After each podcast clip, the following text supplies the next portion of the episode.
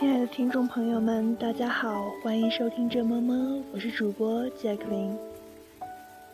今天呢是继续跟大家分享《圣诞依旧集》这本书。上次是读完了序言，今天就从第一章开始。一个圣诞节的回忆。想象十一月末的一个清晨。二十多年前，一个冬日早晨的来临。想象一个乡村小镇上，一个老宅中的厨房。厨房里最醒目之物是一个黑色大烤炉，此外还有一面大圆桌和一个壁炉。壁炉前放了两把摇椅。就是从那天开始。壁炉开始了这一季的低吟。厨房的窗前站着一个妇人，白发剪得很短，脚上一双网球鞋。夏天的花布裙外罩着件没有形状的灰色毛衫。她娇小灵活，像只矮脚母鸡，不过因为年轻时的一场久病。肩背变成了令人遗憾的微驼，他的脸很特别，有点像林肯，像他一样的嶙峋，而且染上了风霜日晒的颜色，可同时又有点娇气，骨骼匀细，眼睛是雪梨酒的黄褐色，目光精切。哦天！他欢快地喊道：“气息吹蒙了窗玻璃，做水果蛋糕的天气到了。”他这句话是冲着我说的。那时我七岁，他六十来岁，我们是表亲，很远的那种。我们一直生活在一起，从我记事起就是。老宅里。还住了其他人，都是亲戚。他们比我们强大，经常弄得我们哭。我们呢，总的说来不太在意他们。我们是彼此最好的朋友。他叫我巴迪，这个名字是为了纪念他以前最好的朋友。那个巴迪死在一八八零年代。他那时还是个小孩，他现在仍然是个小孩。我还没有起床就知道了，他说，从窗边转过身来，眼神喜悦而果决。法院的钟声又冷又脆，听不到鸟叫。他们都去了温暖的地方，确实是的。奥，巴迪，别再往嘴里塞面饼了，去找我们的小车，帮我找一下帽子。我们要烤上三十个蛋糕。总是这样。十一月的某个清晨来临，我朋友被点燃了内心的火焰，想象力也因之欢腾，似乎是为了给一年的圣诞季节致以正式的欢迎词。他大声宣布说：“做水果蛋糕的天气到了，去找我们的小车，帮我拿帽子来。”帽子找到了，一个前顶宽檐大草帽，装饰着已已经褪色的天鹅绒野玫瑰，是一个时髦的亲戚以前用过的。于是我们一起推了小车。一辆很破败的婴儿车出了院子，去一个到山核桃果园。这辆车是我的，就是说是在我出生时为我买的，柳条编的，都快散开了，轮子颠得像醉鬼的脚，可是它一直很管用。春天，我们推着它去树林，装满鲜花。草药和野蕨，好插到前廊的花罐里。夏天，我们在里面放上野餐的行头和钓鱼的甘蔗干，推着它来到小溪边。冬天，它也自有用场，作为货车，把柴火从院子里运进厨房；作为奎尼的一张温暖的床。奎尼是我们了不起的黄白毛捕鼠梗，他挺过了一场瘟疫和两次响尾蛇的噬咬，现在一路小跑跟在小车旁。三小时后，我们回到了厨房，开始给那满满的一车风吹自落的山核桃去壳。我们捡的背都疼了，那些核桃好难找啊！大部分果实都被摇了下来，给果园主人拿去卖了，而果园的主人不是我们。树叶会将它们掩盖，而霜打过的草也会混淆我们的视线。咯嘣，嘎吱，欢快的裂壳声像是一片微弱的雷鸣。很快，那香甜油亮的象牙般的核桃肉便在牛奶玻璃碗里堆成了金灿灿的小山。奎尼过来讨吃，我朋友时不时地。塞给他一小粒，可是坚持我们自己不能尝。我们不能这样，巴迪，一旦吃起来就停不住，本来就不太够，要做三十个蛋糕呢。厨房里暗了下来，暮色把窗玻璃变成一面镜子。我们在壁炉的火边干着活。而我们的影子和初升的月亮交融在一起，最后月亮升得老高了。我们把最后一片壳扔进火里，一起打着哈欠，看它烧起来。小车空了，碗却装得满满的。我们边吃晚餐，冷面饼、火腿和黑莓酱。边讨论明天的事情。明天要做的是我最喜欢做的——买东西。樱桃和香橼，生姜和香草，夏威夷菠萝罐头，干果皮，葡萄干，胡桃和威士忌。哦，还有那么多面粉、黄油，那么多鸡蛋、香料、调味料。哦。我们还需要一匹小马才能把车拉回家，但去买之前还得解决钱的问题。我们俩谁都没有，除去家里的人偶尔给一点零钱，一角都算是大数目了。还有就是我们自己捣鼓各种营生赚来的，卖旧货。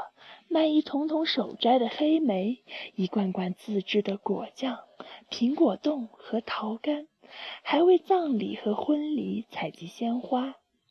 有一次，我们在全国橄榄球赛上赢得了第七十九名，得了五元钱，并不是因为我们了解一丁点儿橄榄球，只是因为我们参加各种我们听说的竞赛。那时，我们的希望集中在为一个新的咖啡牌子取名的五元钱大奖上。我们提议叫 “A.M.”，因为我朋友害怕这样会读神，所以一番犹豫之后，才给出广告语 “A.M. 阿门”。说实话。我们真正赚钱的生意是两年前的夏天，在后院木棚里开设的妙趣与奇观博物馆。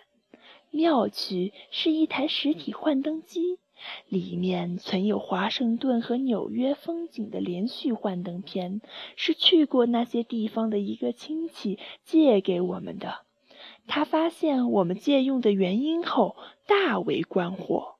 奇观是我们自己的母鸡孵出的一只三条腿的小鸡仔，周围的每个人都想来看看这个小鸡仔。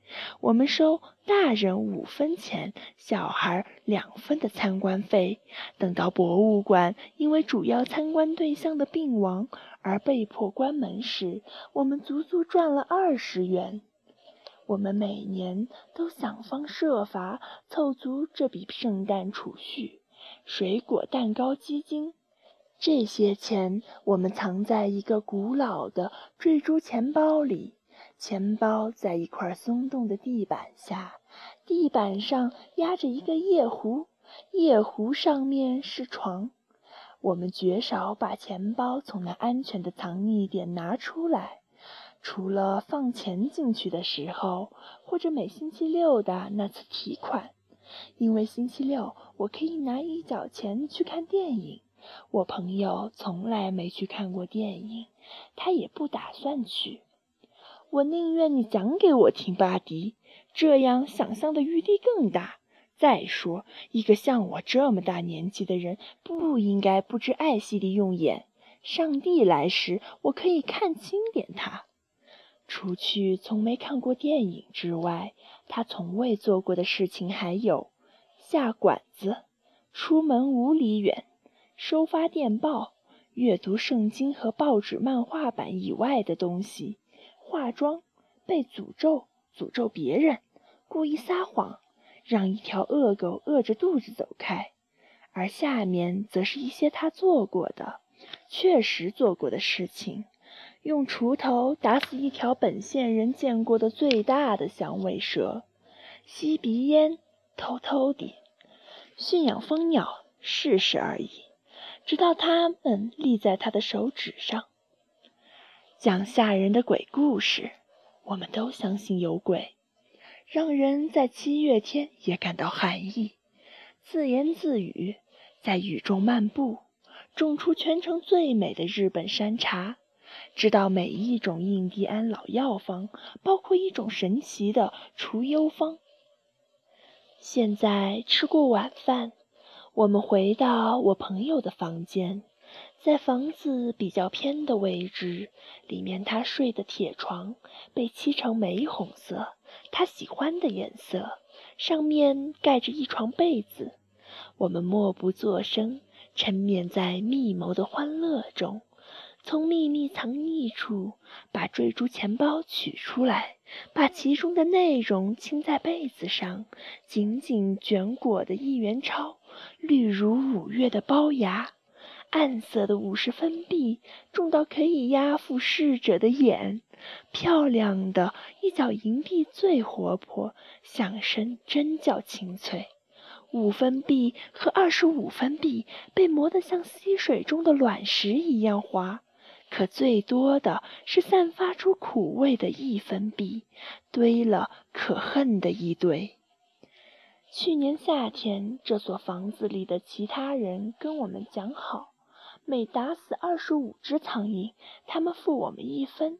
哦，那场八月屠杀，飞去天堂的苍蝇们，这样的工作不会让我们觉得有面子，并且我们数钱的时候，感觉像是在数苍蝇的尸体。两个人都没有数字头脑，我们慢慢数着，数忘了，又重新开始。他数的结果是十二点七三元，我数到最后是整十三元。我真希望是你算错了，巴迪。我们不能在十三上面含糊，蛋糕会散跳，要不然会把什么人送进坟墓。哎，我从来没想过要在十三号起床活动，这是真的。他总是在床上度过十三号，因此为了安全起见。我们拿掉一分钱，把它抛出窗外。水果蛋糕所包含的各种成分里，威士忌最贵，也最难弄到，因为州法律禁止酒类销售。但谁都知道，哈琼斯先生那里有卖。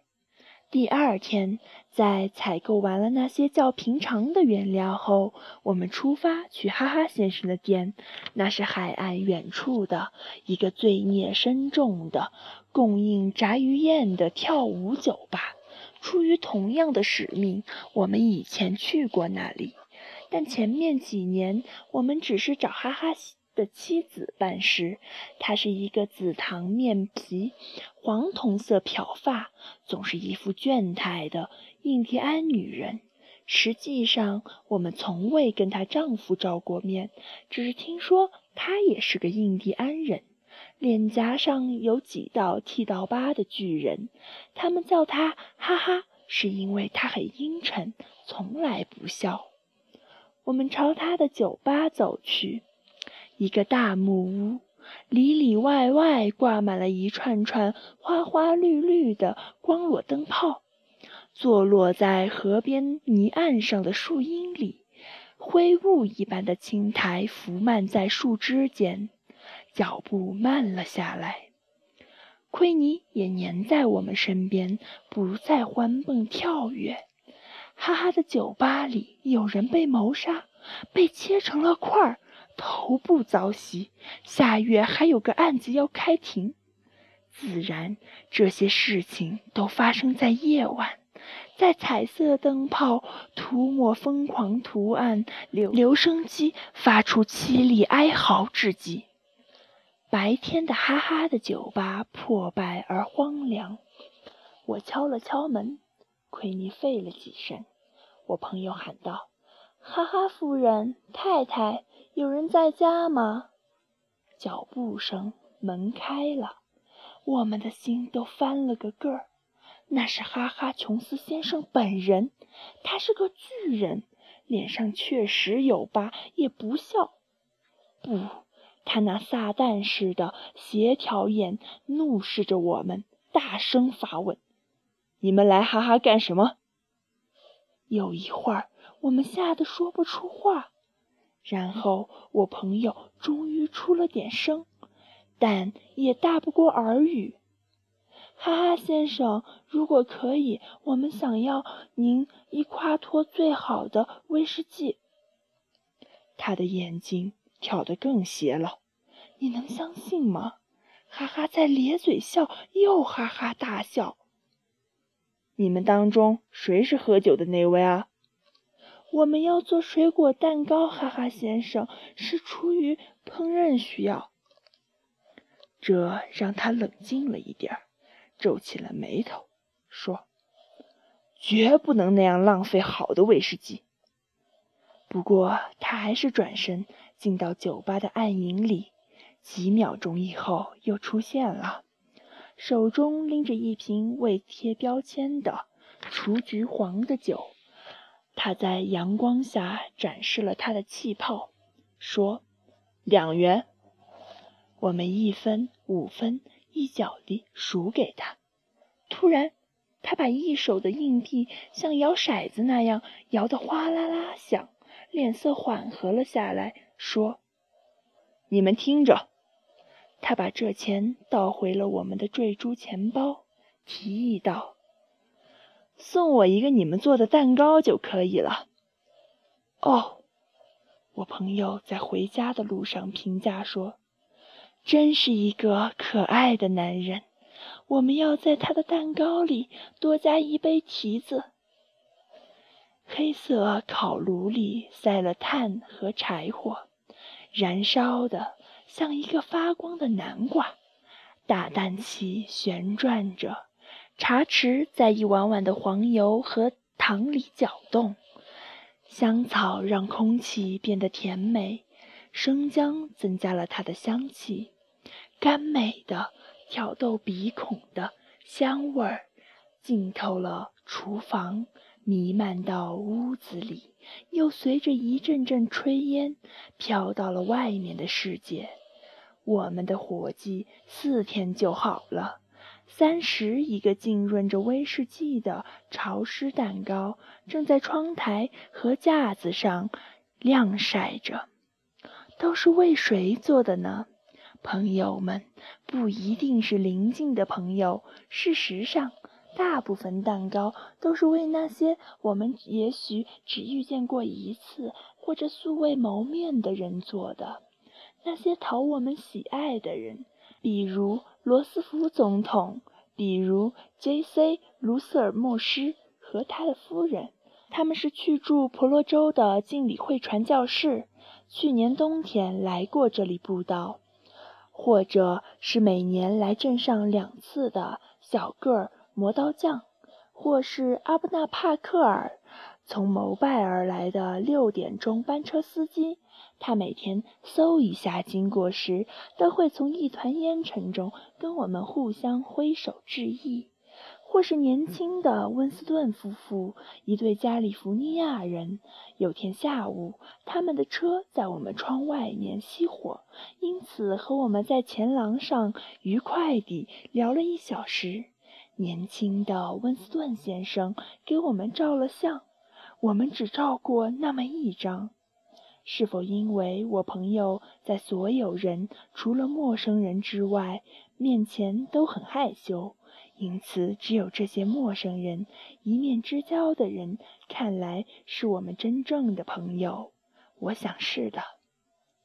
我们用一本剪贴布收集了白宫来信的感谢词，来自加利福尼亚和婆罗洲的一次次通信，以及磨刀人寄来的一分钱明信片。它让我们感觉到与厨房外那个风云变化着的世界相连。虽然我们只能看到它一角停滞的天空，一根十一月里光秃秃的无花果枝桠擦刮着玻璃窗。厨房空了，蛋糕不见了。昨天我们把最后一个用小车运到了邮局，邮费掏空了我们的钱包，我们破产了。这让我很沮丧。但我朋友坚持要庆祝，用哈哈的酒瓶里剩下的两寸威士忌。奎尼的咖啡里也加了满满的一勺，他喜欢喝橘窝口味的浓咖啡。剩下的我们用一对玻璃果冻杯分了。想要喝纯的威士忌，我们都相当胆怯，它的味道让我们龇牙咧嘴，酸得打颤。但渐渐地，我们开始唱歌了。两个人同时唱着不同的调子。我不知道我唱的那首的歌词，只是哼哼：“来吧，来吧，来到黑人逍遥舞会。”但我会跳舞，而我想成为的人也是电影里踢踏舞演员。我的舞蹈在墙上投下嬉闹的影子，我们的声音震动着瓷器，我们咯咯傻笑，就像有看不见的手在挠我们痒痒。奎尼仰躺在地上打滚，他的爪子在空气中抓爬，一种类似咧嘴而笑的表情拉伸着他那黑色的嘴唇。我觉得身体里面暖洋洋的。活泼泼的，像那些烧透将散的原木，而且轻飘飘的，像烟囱里的风。我朋友围着炉火转圈，手指捏起她那寒酸的棉布花裙的折边，好像那是一件舞会裙装。指给我回家的路，他唱道：“网球鞋在地上咯吱的响。”指给我回家的路。进来两个亲戚，非常生气。他们准备好了责备的眼神、灼人的话语。听听他们要说的那些随着愤怒的腔调滚滚而出的话。七岁的孩子满嘴酒气。你昏头了吗？给一个七岁的孩子灌酒，一定是疯了。自寻短路。记得凯特表姐吗？查理叔叔，查理叔叔的烟凶，可耻、丑闻、丢人！跪下，祈祷，请求主的原谅。